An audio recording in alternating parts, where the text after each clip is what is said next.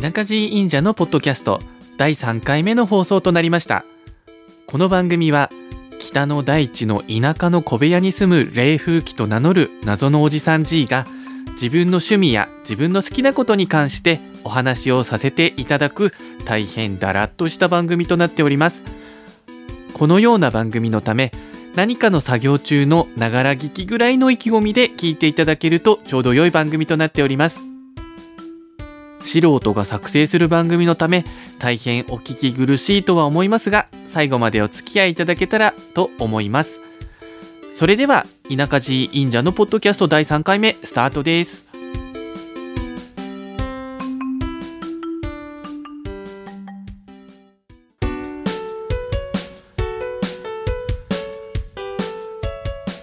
田舎寺忍者のポッドキャスト第3回目となりました。皆様はいかがお過ごしだったでしょうか？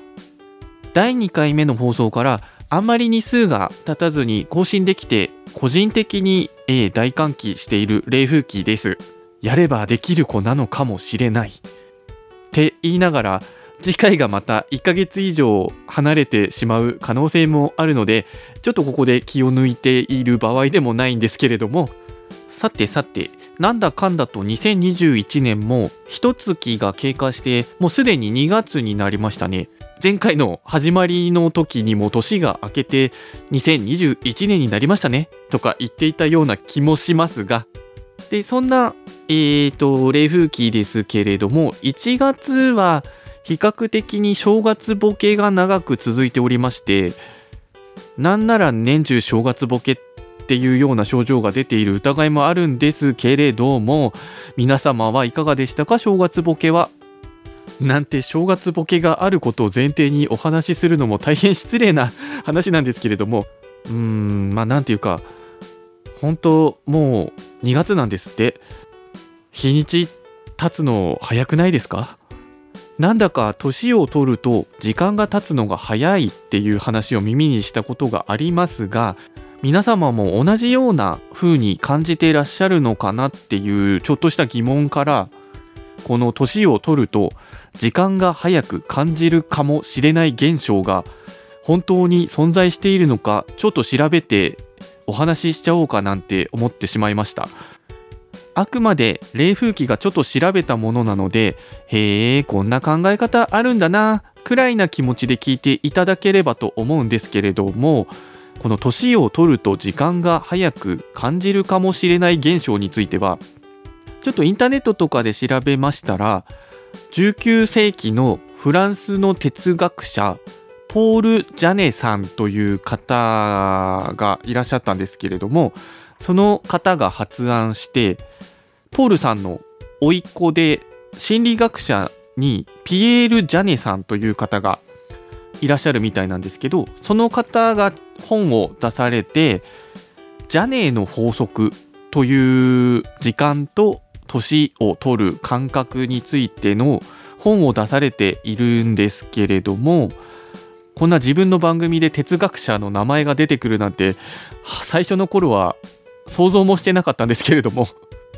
ちなみにあの冷風紀は哲学とか心理学とかは大学の講義にあったなくらいなちょっと微妙な記憶しかないのでそちら方面には完全など素人だったりします。であのそのジャネーの法則の中に主観的に記録される年月の長さは年少者にはより長く年長者にはより短く感じられると記されているんですけれどもこれがまあまさに年を取ったら年月が早く感じるっていうことを言っているのかなと思いまして。であのこんな19世紀の大昔からまあ冷風紀と同じようにこう年取ったら時間って早く感じるんだなって人間ってそんな感覚変わんないんだなって思ってちょっと北総縁でたんですけれどもそれでさらにジャネーの法則を調べていきますと、えー、簡単に言えば生涯のある時期における時間の心理的長さは年齢に反比例すると主張したものである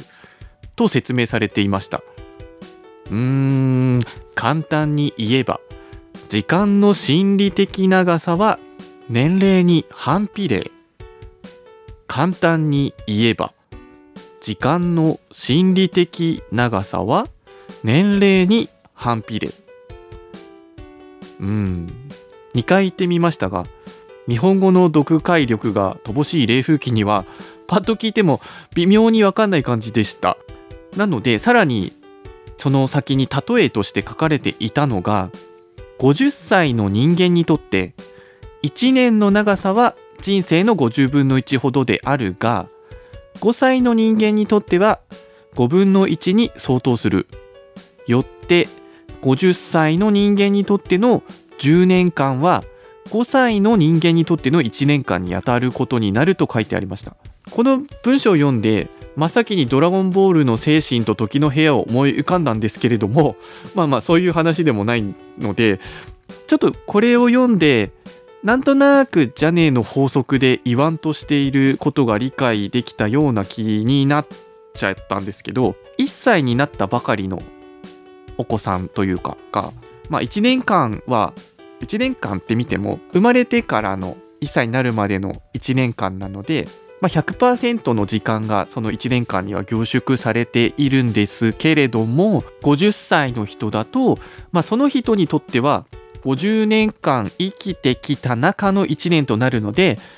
まあ、生まれてからの生きてきた全部の時間から見ると50年のうちの1年間なので50歳の人の1年間でまあ1歳の1年間に比べたら50分の1の長さなのでパーセントにすると2%の時間その人にとっての1年間がっていう風な形になるのでこんな風に数値化するとなんだか少し分かったような気になりましてまあ100%と2%ってだいぶ違いますもんねっていうことなのかなと思いました。とはいえ散々こう長々とお話をしてきたんですけれどもいまいちこの話だけだと年を取ると時間が早く感じるっていう現象についてはまあ分かったような分かんないようなっていう感じだったので個人的に冷風機が考えているのもちょっとお話しさせていただこうと思うんですけれども時間の感じ方ってやってることでも変わってくると思うので、まあ、同じ1時間でもまあ、冷風機が大好きなゲームをやっている時間であればあっという間にもああもう1時間経ったんだねっていう感じなんですけれどもあの冷風機あんまり好きじゃない車の運転を1時間こう運転しなきゃならないってなったらなんかめっちゃ長く感じるような気がするので結局本人が好きなこととか楽しいことをやっていれば充実した時間となるので早く感じるのかなっていうのとまああんまり好きじゃないことをしてると、まあ、もちろん長く感じるのでっていうなんか当たり前のことを言ってる上にジャネーの法則で言われていることとは全然違うことを言っておりますが、まあ、結局あの冷風機は1年間が早かったなって感じたってことは、まあ、自分にとってなんだかんだと楽しいことをいっぱいした充実した1年だったのかなっていうそんなお話だったんです。まあ今そんなお話とあの今のジャネーの法則を合わせて考えてみたんですけれども年を重ねるといろんな出来事が経験できるようになったりもするのでまあ自分にとって楽しいと感じることとか充実できたなっていうことを選んだり見つけたりすることが年を重ねていくと上手になっていくし逆に楽しくないなって感じることからうまく逃げる方法っていうかごまかす術を身につけられるようになると思うので、まあ、楽しいと感じる時間を作るのが、まあ、きっと上手になるのでなので年を重ねるとまあ、時間が早く感じられるようになるのかなって勝手に妄想した冷風機でした。なんかめっちゃ長々話した上に全然楽しい話じゃなかったんじゃないかとちょっと申し訳ない気持ちでいっぱいになったんですけれども こういうちょっと真面目っぽい話もあの楽しく話せる技術を身につけられたらいいななんて思っております。これも精神と時の部屋で修行をすればきっとっていうなんかまあ、そんな面白くない話も踏まえながら結局まあまあ去年1年早く感じたので充実した楽しい1年でしたねやったぜっていう謎のまとめ方をさせていただいてこんな風に悪い癖を前面に押し出していくスタイルでお送りさせていただいております。あで冒頭でもお話をさせていただいたんですけれども、まあ、冷風機は哲学とか心理学とかは本当全くの専門外でど素人なおじさんなので、まあ、好き勝手にこうお話をしてしまったんですけれども本当にへえこんな考え方あるんだねぐらいな冷めた目で見ていただければと思いますがもしこの現象とかに興味をお持ちになられた方がいらっしゃれば今のお話はその本当にゲーマーのおじさんが何か言ってるなくらいな気持ちで聞き流していただきあのちゃんとご自分で調べられた方が確実なものになるのかなと思いましてっていういつも通りの無責任な冷風機です。あでもしあのお調べになられて分かったよとかこんな考え方なんだよっていう方がいらっしゃれば ぜひぜひ教えていただければと思いますって最後まで他力本願なスタイルでごめんなさい。あ、うーん。自分がちょっと拝聴させていただいているポッドキャストの番組に心理学を専攻されているという方がやられている無目的キャストという番組があるんですけれどもちょっとその方々に年を取ると時間が早く感じる現象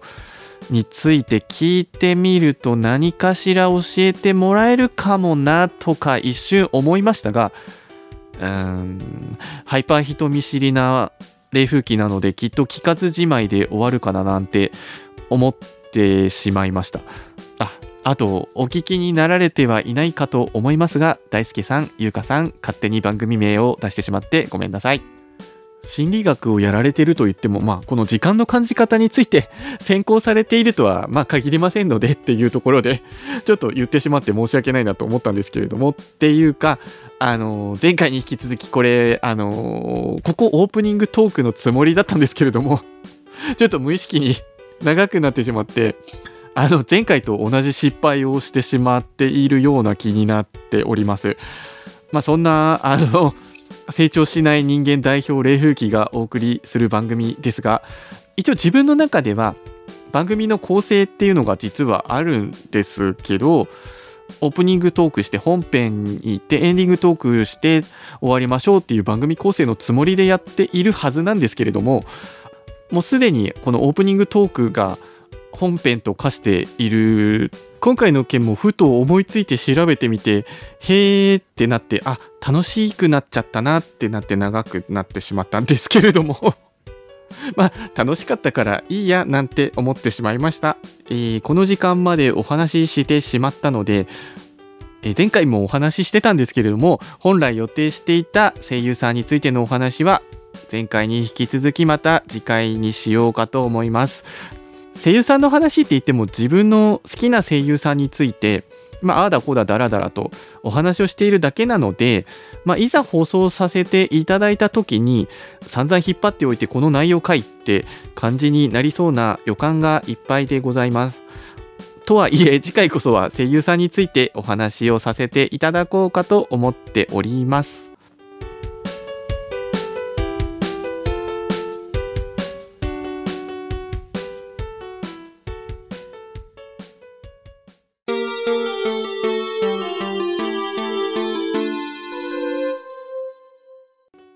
さてさて、えーと、年を取ると時間が早く感じる現象について長々と喋ってしまいましたが、えー、レフキ的に稲梶忍者のポッドキャストではゲームの話をほんのりでも紛れ込ませたいと密かに思っているのでちょっとゲームの話をします。今回お話しさせていただこうと思うゲームがマットラットデッドというゲームご存知でしょうか？日本一ソフトウェアさんから10月くらいにプレイステーション4とスイッチから発売されたリズムアクションゲームです。日本一ソフトウェアさんといえば魔界戦記ディスガイアシリーズで有名なのでご存知の方も多いかなとは思いますがレフキ的には日本一ソフトウェアさんは結構独自のゲームを作られていてあのなので他のゲーム会社さんにないような面白いゲームを出されるイメージの会社ですね。皆様は日本一ソフトウェアさんのゲームはやられたことがありますでしょうか？そんな日本一ソフトウェアさんから出されているマットラトデッドなんですけれども、まあ、ゲームの内容としてはネズミの主人公のマトラトくんが結構デッドするけど時間を巻き戻しながらクリアを目指すっていうゲームになっておりますって全く説明になっておりませんが あの基本的にはあの皆さんご存知だと思うんですけれども任天堂のスーパーマリオブラザーズみたいな時間内にスタートからゴールを目指していくといったゲームをイメージしていただければ分かりやすいかなと思います。で、マトラットデッドはリズムアクションゲームなので、各ステージごとに、まあまあイケイケな曲が、まあイケイケって今言わない言葉ですね。まあそんな、そんな、あのー、素敵な楽曲が流れているんですけれども、で、その曲のリズムに合わせてボタンを押さないと、ジャンプだったり、ダッシュだったりなどのアクションができない仕様となっているゲームです。なので、なんとなくあのドラムが上手くなりそうなゲーム、いや、そんなことはないか、それは言い過ぎですね。そんなことはないですね。で、ゲームのシステムとしては、まあ、非常に分かりやすいと思いますし、で今もできるかちょっと分かんないんですけど、あの体験版がプレステ4、スイッチともにダウンロードできたような気がしますので、まあ、ご興味のある方がいらっしゃれば、体験版ダウンロードしていただければ、ステージの1の1から1の5まではプレイできましたので、まあ、もしよかったらやっていただければなと思います。そして感想なんかもいただけたら非常に嬉しいななんて思ったりもします。リズムゲームなので、ノリよく、あの、リズムよく、小気味よく できれば、えっ、ー、と、結構気持ちいいので、比較的に、えー、好きなジャンルのゲームなんですけれども、あ、でもマトラットデッドは、うんと、まあまあ、ちょっと難易度が高めな気がするので、あ、でも体験版の1の1から1の5はそこまでも難しくないので、大丈夫かなとは思いますけれども、で、レフ機はあの中盤から終盤のステージで、初見でクリアは、まあ、ノーミスクリアはできなくて、結構死んでたんですけど、ただ死んだと言っても、あのスーパーマリオみたいにあのダッシュしてたらめっちゃいい角度でプクプク飛んできて死んだってなったらあのステージの最初かチェックポイントからのスタートとなると思うんですけれどもマトラトデッドはあの足場のない穴の真上からボタンを押し間違えて急降下頭しぐら落下しってなってもあのマットラット君はオーバーウォッチのトレーサーもびっくりするぐらいの時間の使い手かもしれない能力で数秒前なら好きなタイミングに巻き戻せる超時魔法使いなんです。なので落下死から数秒前に巻き戻ることができるのでボタンを間違えて穴まっしぐらの手前の状況から再スタートすることができるです。なのであのワンステージを結構スピーディーなゲーム展開でクリアというかのできるので、まあそこは楽しくできるかななんて思います。で、あのー、まあリズムゲームなので楽曲がいいところだったのに死んで途切れたってなってもあのその数秒前に戻れるのでその音楽をリセットというかノリノリな状態を壊さずに割とゲームが続けられる感じなのもあのマットラットデッドの個人的には好きなところですね。あでノリノリといえばゲームで使用されている楽曲が、まあ、なかなか素敵で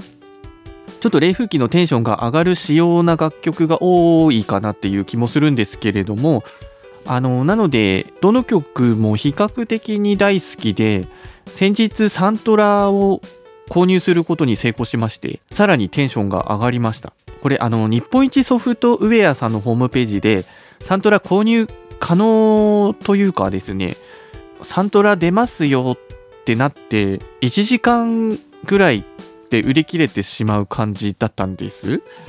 であの2回目の予約販売でやっと買える冷風機は買えたんですけれども比較的に瞬殺で売れてしまうサントラだったので次回サントラがもし発売されるとしたら購入希望者全員に購入できるように考えていますと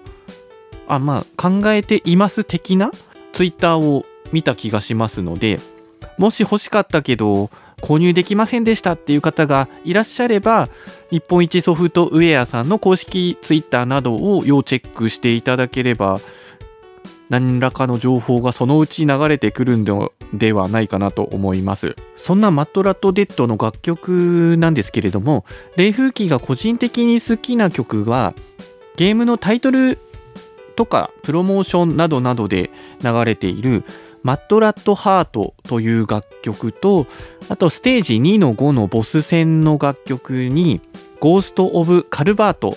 という曲があるんですけれども、その2曲が特に好きですね。で、あ、うん、そうですね。あんな雰囲気の楽曲が自分も作れたらいいななんて思いながら今ちょっとお話をさせていただきました。そんなマットラットデッドですけれども、公式サイトとかにプレイ動画とかの楽曲が聴けたりするので、あの今のこのお話でちょっと興味持ちましたっていう方がいらっしゃれば、そちらを見ていただければ政府機の説明がいかに適当かがわかると思いますし、あと、あのー、そうですね、百聞は一見にしかずっていう、ほんとパワーワードだなって思いました。ということで、マットラットデッドのお話でした。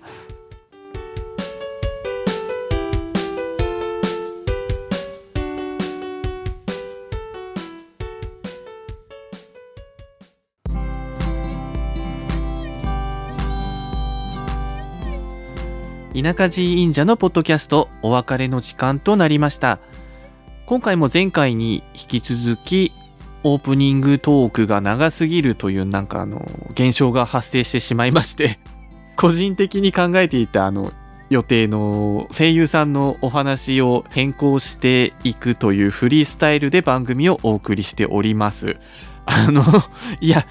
自分のいろんな技術のなさを棚に上げながら言うのもなんなんですけれども、あの30分の番組を作るのって本当難しいなって思いながら3回目を迎えております。あの想定した時間内に物事を終わらせるってあの比較的自由人な成分でできている冷風機には なかなか難しいなと思いました。あのまあでもきっと制作回数を重ねていけばまあなんとなくコツみたいなものがつかめてくるんじゃないかとポジティブには考えておりますが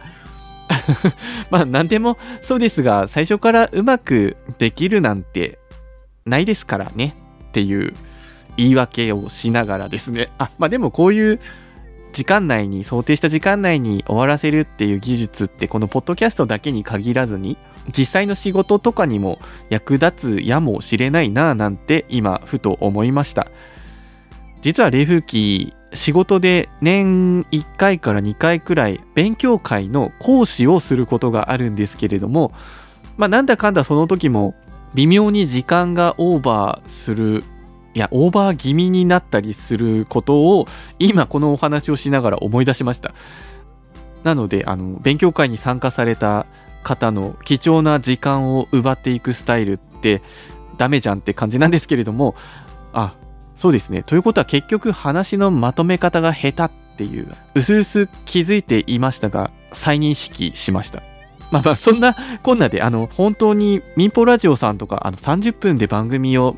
作成されている人ってすごいなって自分がやってみて改めて思いました。プロの方を捕まえて何を言っているんだっって話なんですけれども、でも時間内でやらなければならない30分以内にそれをまとめるっていうのは、まあ、うん、想像してたよりはかなり難しい感じですね。そうですね。もしお聞きになられている方で、いろんな方面で時間配分が上手な方が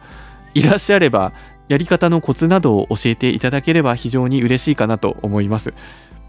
まあ、そんな冷風機がお送りする田舎寺忍者のポッドキャストですが、この番組では、ずうずしいお話なんですけれども、皆様からのお便りを募集しております。番組の感想、取り扱ってほしいテーマはもちろんですが年を取ると時間の経過が早く感じる現象などふと思ったことなどございましたら冷風機が失礼ながらざっくり調べてみるかもしれないので田舎人忍者のポッドキャストのホームページもしくはツイッターにお便りフォームがございますのでそちらから送っていただければと思います。またツイッターのハッシュタグ投稿も受け付けております。ハッシュタグはみキャス G はみキャスはカタカナ G はアルファベット。トとなっておりますので、もしよろしければ投稿をお願いいたします。今かなり終わりに向けての話の流れだったんですけれども、そんな流れをぶった切って、今ちょっと言いたかったことを思い出しましたので、ちょっとだけ、ちょっとだけお話をします。あ、2回ちょっとだけって言いましたけど、まあそれは、2020年12月に行われた e スポーツの大会で、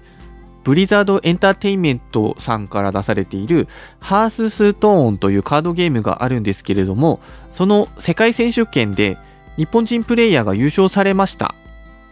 って日にち的に前回の放送で言えばよかったなと思ったんですけれども。まあこの世界選手権なんですけれども南北アメリカアジア太平洋中国ヨーロッパの4地域から代表者を各2名ず選出して行われる大会らしいんですけれどもこの地域代表になるのももちろんいろんな大会を勝ち抜かなきゃならなくって結構